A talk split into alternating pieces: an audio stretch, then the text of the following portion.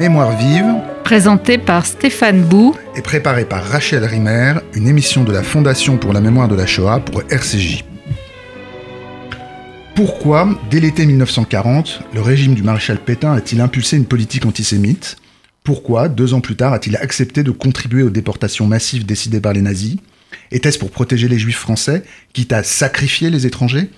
Quel était le poids de la pression allemande? Quel sens donner au bilan du génocide en France? 74 150 déportés, plus de 200 000 non déportés Que savait-on de l'extermination des Juifs à l'Est? Dans quelle mesure l'administration a-t-elle collaboré? Que s'est-il passé à la libération? Voilà la série de questions avec lesquelles le lecteur entre dans l'État contre les Juifs, Vichy, les nazis et la persécution antisémite, le dernier livre de Laurent Joly que nous avons le plaisir de recevoir aujourd'hui.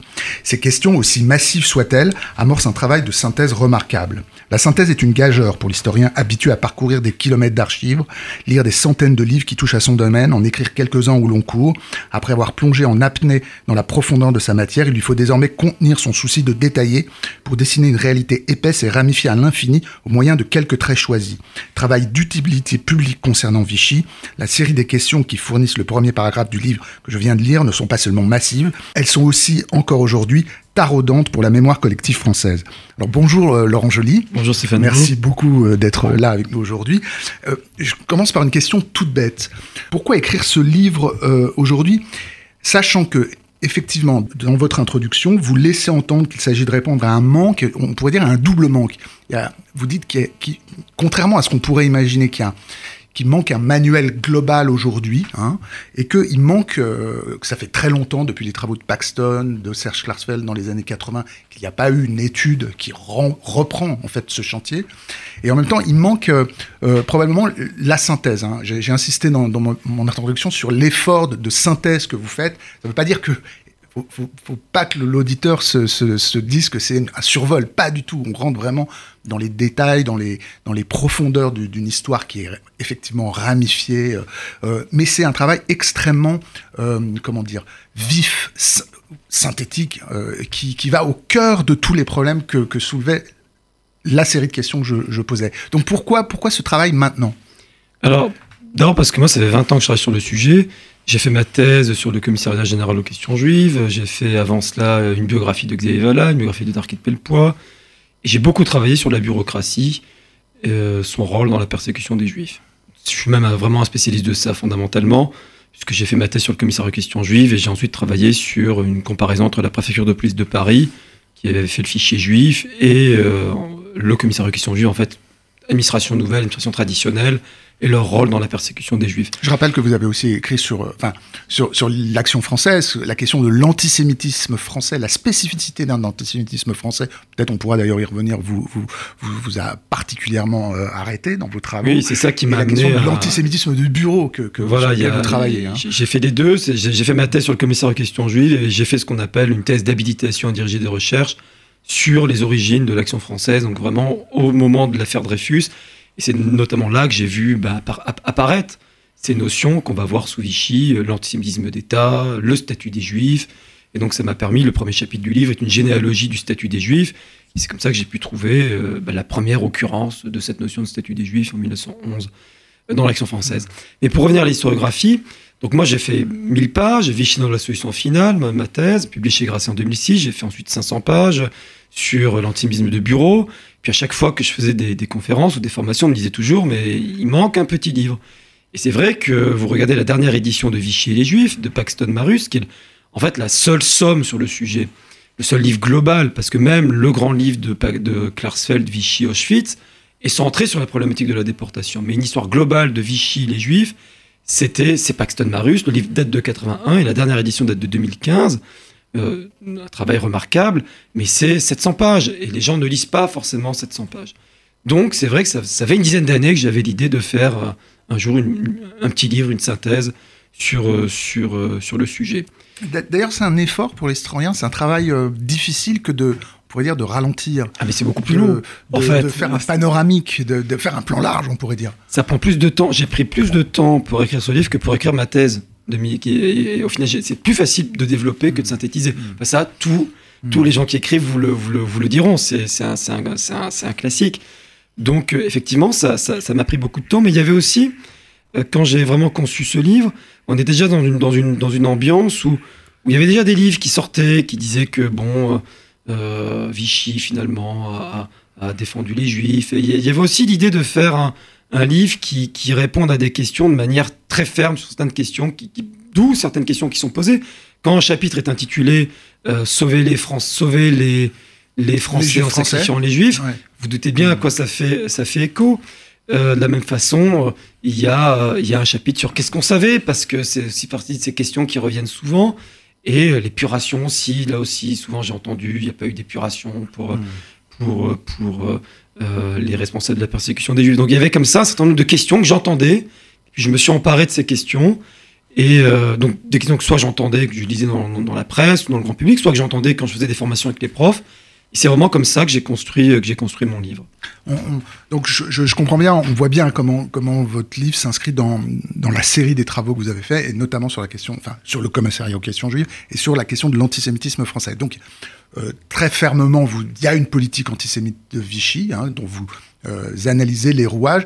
Moi, moi, moi, ce que j'aimerais comprendre justement, c'est euh, deux choses qui, qui, qui concernent euh, euh, vos premiers chapitres, c'est-à-dire à la fois l'idée d'une d'une différence entre un, un, un antisémitisme français et évidemment un antisémitisme nazi. hein, il y a une histoire de l'antisémitisme français.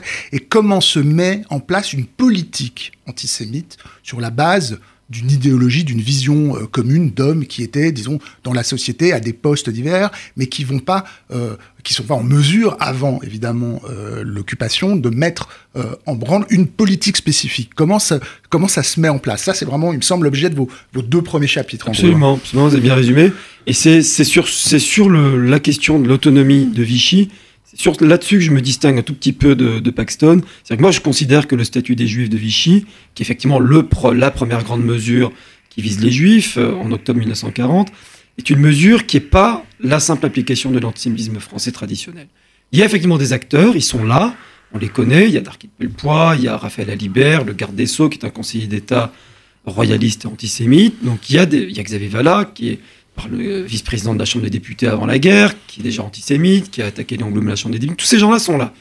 Mais ils sont très minoritaires. Et même au début du régime de Vichy, quand on regarde la composition du gouvernement de Vichy, on se rend compte que bah, la plupart sont des opportunistes qui se rallient au maréchal Pétain parce qu'ils pensent que l'Allemagne va gagner la guerre, que euh, la France doit s'adapter à cette situation-là. C'est la position dans Laval. Laval, opportuniste pur, euh, homme politique euh, qui vient de la gauche, qui a été président du Conseil pendant, pendant les années 20 et 30, euh, écarté du pouvoir depuis 1936, très amer, qui est un homme du centre droit. Et ces gens-là, ce sont eux qui sont majoritaires à Vichy. C'est pas l'extrême droite traditionnelle. Et en fait, ce que je montre, c'est qu'il y a une tension entre ceux qui veulent porter un statut des Juifs à la Maurras, c'est-à-dire on fait un statut des Juifs, on exclut les Juifs de l'ensemble des professions en leur enlevant la nationalité française, c'est ça le statut des Juifs pour Maurras, mais ils sont pas dominants. Et en fait, ce qui va amener Vichy à faire un statut des Juifs, c'est que la France, comme vous le savez, est coupée en deux, qui a en zone occupée une administration allemande qui s'est installée, que dès septembre 1940, la- les Allemands annoncent qu'ils vont faire des mesures contre les Juifs. Et quand Vichy, en zone libre, apprend ça, ils se disent, ben, on peut pas les laisser faire, il faut qu'on fasse une... Il y, a un enjeu de souveraineté qui, joue, mais il y a aussi un enjeu euh, d'alignement politique, où Vichy se dit, ben, si on fait une loi raciale, ça plaira aux Allemands, ça permettra... Voilà, donc ce que je montre dans le premier chapitre de mon livre, c'est que le statut des Juifs de Vichy, c'est le fruit à la fois de l'antisémitisme français traditionnel, qui remonte à l'affaire Dreyfus, donc qui est avant tout politique, donc qui vise à faire en sorte, et c'est ce que Pétain dit, qu'il n'y ait plus de juifs dans l'armée, dans l'enseignement, dans la magistrature, mais c'est aussi dans la forme que prend le statut des juifs par cette définition raciale, qui est directement inspirée des lois Nuremberg, c'est aussi montrer à l'occupant, à l'heure où Vichy veut collaborer, il va y avoir Montoire en, le 24 octobre 1940, la rencontre entre Laval, Pétain et Hitler, montrer que voilà qu'on est prêt à s'aligner et à faire euh, à s'adapter à l'Europe à l'Europe euh, hitlérienne. Non, on peut dire que des antisémites notoires présents dans l'administration, mais de manière, on pourrait dire dispersée, hein, montent dans la hiérarchie, prennent des postes clés, euh, et c'est ces gens-là, avec leur antisémitisme idéologique chevronné, euh, plus ou moins opportuniste, vous le rappelez, hein, mais qui prennent ces postes clés Voilà, hein, pour mettre en, en- Tout à fait. Le en- tournant, c'est 41 pour moi. C'est-à-dire qu'à partir du moment où Laval a été renvoyé, euh, il y a un petit coup d'État interne à Vichy en décembre 1940. Darlan l'a remplacé. Il est donc lui maintenant vice-président du Conseil et dauphin, puisque vous savez que Pétain, non seulement instauré une dictature, mais en plus, il a, a, de son propre chef, désigné, comme il avait 84 ans, son successeur. Son successeur, à partir de, de février 1941, c'est Darlan. Et Darlan, les Allemands étaient furieux de, du renvoi de Laval, donc Darlan veut absolument euh, se rabibocher avec les Allemands. Donc, quand les Allemands lui proposent en mars 1941 de créer un office central juif, euh, qui va devenir le commissariat général aux questions juives, il dit tout de suite banco d'accord. Et ça, c'est vraiment le tournant, parce que là, tous nos antisémites dont on parle, là, ils vont, ils vont, ils vont se mettre à envahir vraiment l'appareil d'État. Là, là, là, on voit, il me semble très très bien dans votre livre, comment on passe d'une politique euh, qui est d'abord antisémite, qui est d'abord camouflée, je crois que c'est vraiment un mot que vous employez, camouflée, à une politique qui devient euh, manifeste, mais jusqu'à un certain point, on pourrait dire, jusqu'à au point où on s'interroge en permanence sur qu'est-ce que l'opinion ou pas va accepter de cette politique qui devient manifeste. Est-ce qu'on peut dire que l'histoire, elle, suit cette courbe-là? Oui, c'est complexe parce que par exemple, euh, lorsque Vala veut faire des lois pour euh, compléter le statut des juifs, ça pose pas trop de problèmes. Euh, mais quand il veut faire une loi pour spolier les biens des juifs, là, on se dit, c'est quand même, ça touche à la propriété privée, ça touche à des choses qui sont quand même euh, sacrées pour le régime de Vichy. et puis on se dit, ça va être des ventes à la curée, il va y avoir des magouilles, ça va faire scandale, l'opinion va être choquée. Donc, à chaque fois, Vichy est obligé de prendre en compte ce que l'opinion pense. Euh, les rafles de juifs qui commencent en 1941 en zone, en zone occupée à Paris, bon, bah, quand c'est des juifs polonais, ça va, mais quand en décembre 1941, ce sont des juifs français qui sont arrêtés, là, l'amiral Darlan dit à Xavier Vallat, mais qu'est-ce que vous faites? On vous laisse tous les pouvoirs et vous n'êtes pas capable de défendre les juifs français. Donc, vous voyez, c'est, c'est, c'est, c'est constamment ces, ces doutes, mais quand même une politique qui va constamment en avant parce que, en 1941, euh, les, pour Vichy, c'est évident que l'Allemagne va gagner la guerre. Et donc voilà, il, bénéficie comme ça pendant six mois d'un véritable blanc-seing, ce qui explique cette euh, déferlante législative qu'il y a en 1941. Mais quand les Allemands, décembre 1941, arrêtent les Juifs français, première rafle de Juifs français, la seule d'ailleurs qui aura lieu de Juifs français à Paris en décembre 1941, là, l'amiral Darlan coupe le pouvoir de, euh, de voilà, il y aura quasiment plus de loi après antisémite, et il va en revanche ordonner un nouveau, parce qu'il y avait déjà eu, le, on n'a pas encore parlé de ce volet fondamental de la politique antisémite qui est la, dimension xénophobe. Depuis 1940, on interne les juifs étrangers en zone libre, parce qu'ils sont considérés comme très indésirables, et en plus les Allemands les renvoient en zone libre. en décembre 1941, cette politique est accentuée, l'idée, très claire pour Vichy, c'est vous commencez à arrêter des juifs, euh, les Allemands en zone occupée, vous arrêtez même des bons vieux juifs français, comme dit Darlan, mais nous, en zone libre, on a plein de juifs indésirables. Et il faudrait que vous les repreniez. Et ça, je pense que cette considération annonce vraiment ce qui va se passer au printemps et en 1942. Si, on suit la succession des causes et des effets, politique camouflée qui devient manifeste, qui devient en fait trop manifeste avec Vala, Vala écarté, c'est quelqu'un qui n'est pas forcément mieux à son poste derrière puisque c'est Darquet de Pellebois, mais, mais qui recamoufle en fait une politique active, quelque chose comme ça Est-ce que c'est un schéma euh, Oui, c'est-à-dire que jusqu'au moment où la rafle du Veldiv va à, avoir partir De, à partir de, pour moi, à partir de l'hiver 41-42, Vichy a fait un choix euh, on a, ça y est, on a les, juifs français, on les a déjà euh, euh, réduits, leur influence est réduite, ils peuvent plus occuper des, fonctions, ils sont spoliés. Mais dorénavant, la politique antisémite doit viser, doit se centrer sur les étrangers. Ça, c'est vraiment fondamental parce que ça explique ce que Bousquet va faire six mois plus tard. à partir de janvier 1942, il y a une circulaire du ministère de l'Intérieur qui prévoit que les juifs français, euh, les juifs pardon, étrangers arrivés en France depuis 1936, c'est-à-dire ceux que Bousquet va vouloir livrer six mois plus tard, exactement les mêmes, soit ceux qui ne sont pas internés, sont mis dans des groupes de travailleurs étrangers, sont assignés à résidence. Et en plus, l'amiral Darlan commence à imaginer qu'on va pouvoir les déporter en Algérie. Il y a des plans qui sont comme ça préparés jusqu'en avril 1942. Donc on voit très bien, sans faire de téléologie, que euh, ça explique, ça explique pourquoi, à mon sens, au-delà au-delà du fait que Vichy veut collaborer et quand les Allemands demandent quelque chose, il faut, il faut faire en sorte de le satisfaire. Je pense que ça explique ce qui va se mettre en place au printemps 1942 avec la vallée Bousquet. Mmh. Alors évidemment, on ne peut pas rentrer dans tous les détails de votre livre, c'est une synthèse, mais on est obligé de faire la synthèse de la synthèse, on pourrait dire. Moi, je voudrais qu'on parle un petit peu euh, précisément du, chapitre que j'ai trouvé absolument saisissant sur la rafle du, du, du Veldiv. Euh, je trouve que vous la racontez d'une manière que moi, je, n'avais jamais lu, euh, qui avait jamais été racontée comme ça, parce que elle suit des équipes d'arrestation, des commissaires, les relations entre les commissaires et les équipes d'arrestation, les relations entre les équipes d'arrestation, il y en a 1600 je crois, hein, dans tout, pour, euh, euh, et, euh, et, des familles juives. Il y a, y y a ce que Friedlander appelle une, un, un, un, essai d'histoire intégrée de la Shoah. On est de tous les côtés de la frontière, bourreaux, victimes, témoins. c'est à la fois extrêmement narratif et très très précis dans, dans l'analyse. C'est ce que vous... il me semble que là, là, la rafle du Veldi, vous en donnez une vision, moi, je ne suis pas du tout un spécialiste de, l'historiographie de ce moment-là, j'ai pas lu tous les livres, mais, mais qui apparaît pour la première fois dans, une espèce de matière humaine, tout en analysant les rouages technocratiques qui la rend possible. Oui, alors Sol Friedlander, c'est pour moi la, grande référence, parce qu'effectivement, euh, c'est un modèle hein, que j'essaye de suivre modestement dans mon livre, c'est-à-dire qu'il faut raconter l'histoire à l'échelle des hommes et toujours avoir le point de vue, les trois points de vue. Les trois points de vue d'en haut, le point de vue euh, des exécuteurs et le point de vue des victimes. Le point de vue des victimes, il apparaît véritablement dans le chapitre sur que, que, que savait, que ça, qu'est-ce qu'on savait sur, sur, ce qui se passait. Donc j'essaye à chaque fois de raconter des histoires qui, qui intègrent effectivement ces, ces, ces trois points de vue. Je, je, dis trois parce qu'il y en a même quatre. Il y a le point de vue d'en haut, il y a le point de vue des exécuteurs d'en bas, donc euh, les témoins et les victimes.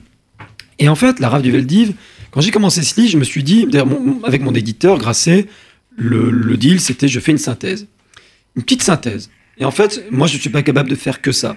Et j'ai toujours travaillé à partir d'archives. Et je, au bout d'un moment, je me suis dit, il faut qu'il y ait il faut aussi que les gens en aient vraiment pour leur argent et qu'il y ait des choses. Vous voulez dire qu'il ne faut pas que ce soit qu'un travail de, voilà, faut pas de seconde main. il faut qu'il y ait voilà, voilà.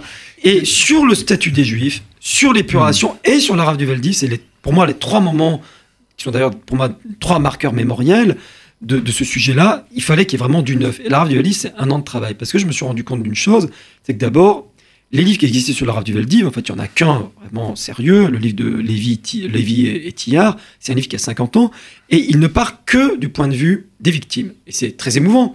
Mais en fait, je me suis rendu compte en lisant tous les, même quand vous lisez Paxton Marus, tout ce qui a écrit sur la Rave du Veldiv, d'un point de vue matériel concret, est faux. Pourquoi? Parce qu'on ne s'était jamais euh, posé cette question toute simple qui est de se dire, mais la rave du Veldiv, avant tout, c'est une opération de police. C'est une opération de police, donc il faut comprendre comment elle a été mise en œuvre. Vous, avez plongé dans, les, dans les, archives de la préfecture de police, vous avez découvert, enfin, vous avez, je dis découvert, mais parce que ça m'a surpris, ces archives, elles étaient accessibles. Comment, comment c'était, c'était, compliqué C'était très compliqué parce qu'en fait, euh, on avait le nom du directeur de la police municipale.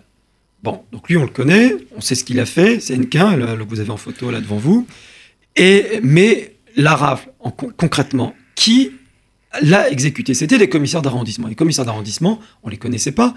Et quand vous allez aux archives de la préfecture de police de Paris, on va pas vous donner un organigramme avec, euh, dans les 20 arrondissements de Paris, c'était tel et tel. Donc il a fallu les trouver par les dossiers d'épuration, Heureusement, quasiment tous ont été épurés. Et j'ai pu comme ça, mais c'est vraiment. Euh, Vous êtes allé les chercher. C'est des mois de travail. mais elles étaient accessibles, je veux dire, elles étaient ah pas. oui, les dossiers d'épuration sont ouverts. Maintenant, on a accès aux dossiers d'épuration administrative, aux dossiers d'épuration. Mais la difficulté, c'était de les identifier. Et, et d'identifier les gens. Les... Parce que, en fait, ces archives-là, aujourd'hui, ce qu'on peut faire, la manière dont on peut écrire aujourd'hui la Shoah, c'est vraiment à l'échelle très concrète des acteurs. Mais pour avoir accès à leurs archives, il faut avoir leur nom. Bah, vous voyez, c'est, une chose toute bête. Et donc, il fallait que j'ai leur nom. Parce que si je m'étais plongé dans les dossiers euh, comme ça, j'avais ouvert les cartons. À, l'époque, on me laissait accéder aux archives. C'était formidable. On me donnait les cartons.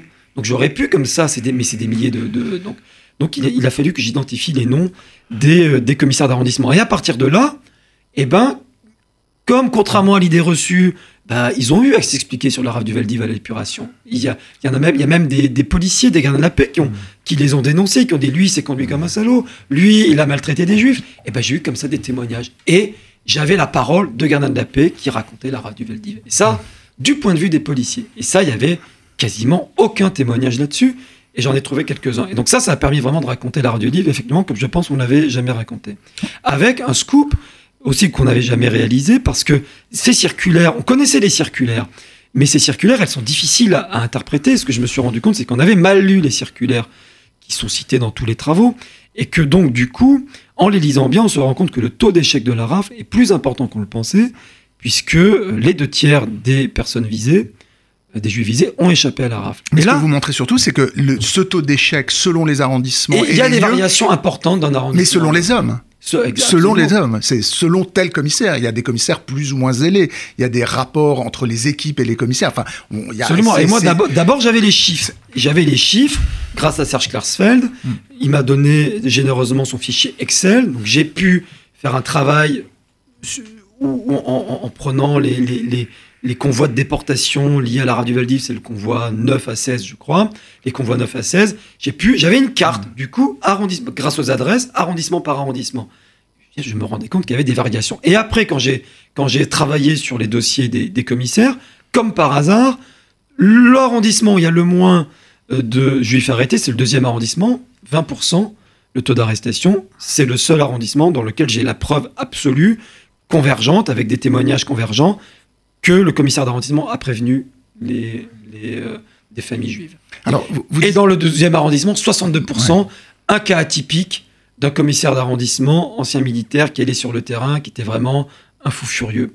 Et voilà, y a, alors c'est pas la seule variable, hein, c'est celle que j'explique, parce que ce que j'ai quand même aussi constaté, c'est que la police municipale, ça fonctionne de manière pyramidale, et que vous avez six divisions, que les arrondissements dans lesquels il y avait le chef de division qui était là, le commissaire divisionnaire, c'est systématiquement là où il y a où le taux d'arrestation est le plus élevé de 4-5 points de plus qu'ailleurs. vous voyez, quand, on est, plus on est proche du, pouvoir, plus il y a voilà, mais il y a d'autres, il y a d'autres variables. Mais celle-là me paraît, me paraît, me paraît fondamentale. Et, je pense prouver, prouver par, euh, par ce lien entre ce que je fais entre les statistiques et, et les témoignages. Absolument, c'est très convaincant et c'est c'est passionnant à suivre comme un récit euh, effectivement euh, où euh, les acteurs historiques apparaissent comme des personnages hein, dans leur dans leurs différences. À ce propos, je voudrais vous poser une question. Vous avez parlé des Milenquins tout à l'heure. Vous dites que vous faites une histoire sur la grande rafle du Veldiv comme à hauteur des acteurs, à hauteur des hommes. Moi, il y a quelque chose je me suis arrêté à ça. Vous, parlez d'Enquin qui était qui était pas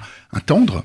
Et à un moment donné, vous décrivez, vous, vous, dites euh, qu'à l'instar de Bousquet, son ego professionnel le pousse à en remontrer aux Allemands. Il ne supporte pas que son autorité soit bafouée exige que toute demande émanant de l'occupant passe par lui. Militaire dans l'âme, il n'hésite pas à tourner son langage furé contre les Boches, dont il déplore en privé l'hystérie antisémite. Les raves de juifs sont une corvée imposée à la police municipale. Pour Enguin, c'est l'honneur de ses services que d'accomplir au mieux cette ingrate besogne. Je trouve ce paragraphe est pour moi euh, passionnant parce qu'il montre, euh, comment dire, une espèce de pelote de, sentiments contradictoires et quelque chose qui relève véritablement du clivage, on pourrait dire, chez, chez les hommes à ce moment-là. Absolument. Vous avez tout à fait raison. C'est ça, ça montre vraiment contre les boches, contre l'hystérie ah. antisémite. En même temps, on fait le job. Il faut le faire. Et, c'est une besogne qu'on doit absolument faire. Il y a quelque chose de, et ça, c'est schizophrène et fou dans ce. Dans et, ce... et, pour moi, c'est ce qui explique le bilan d'Achoa en France. C'est-à-dire que euh, on a des gens qui font le boulot, mais ils le font pas non plus comme euh, euh, des, gens de la Gestapo. Et, le bilan de la rave du Valdiv, c'est exactement ça. Les deux tiers des gens y ont échappé.